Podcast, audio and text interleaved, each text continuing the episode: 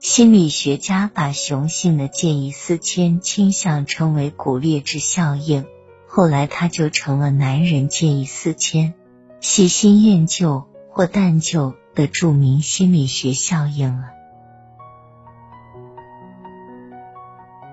其说明了男女思维的差异，男女都有自己思考问题的角度。传说中，古列治是某个国家的总统。一日，他携夫人去参观一家养鸡舍。夫人问场主：“公鸡多长时间对母鸡尽一次丈夫的职责？”场主答：“时时尽责。”夫人说：“请把这个结论转告总统。”总统听罢后反问场主：“公鸡每次都在同一只母鸡身上尽责吗？”场主答：“次次都要更换伴侣。”总统说：“请把结论转告夫人。”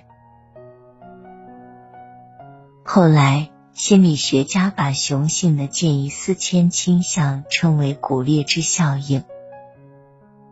这一效应在任何哺乳动物身上都被实验证明，人作为高等动物，不可避免的残留着这一效应的痕迹。骨裂质效应在心理学上是指在男女差别中，男性最被诟病的见异思迁部分。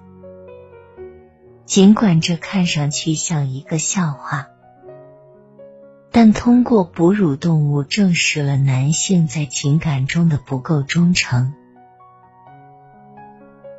并非为喜欢拈花惹草的男性开脱。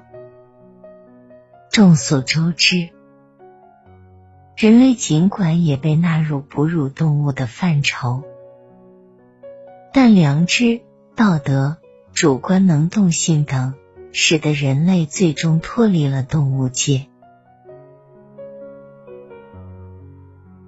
男性在心理上有喜新厌旧的倾向，也不是什么人格缺陷，而是有着深刻的生理的、心理的基础。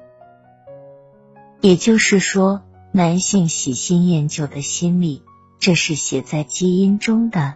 这也就解释了为什么男人更偏爱劈腿、出轨。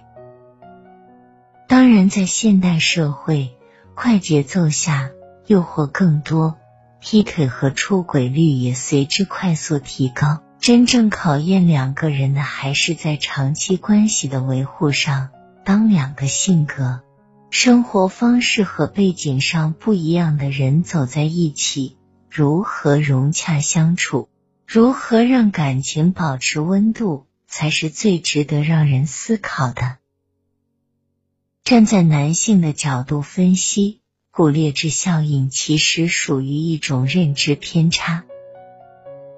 当它发生的时候，作为男性多想想女朋友或者妻子的好处，学会多角度思考问题，多加强自己的自律感，这种效应就可以避免。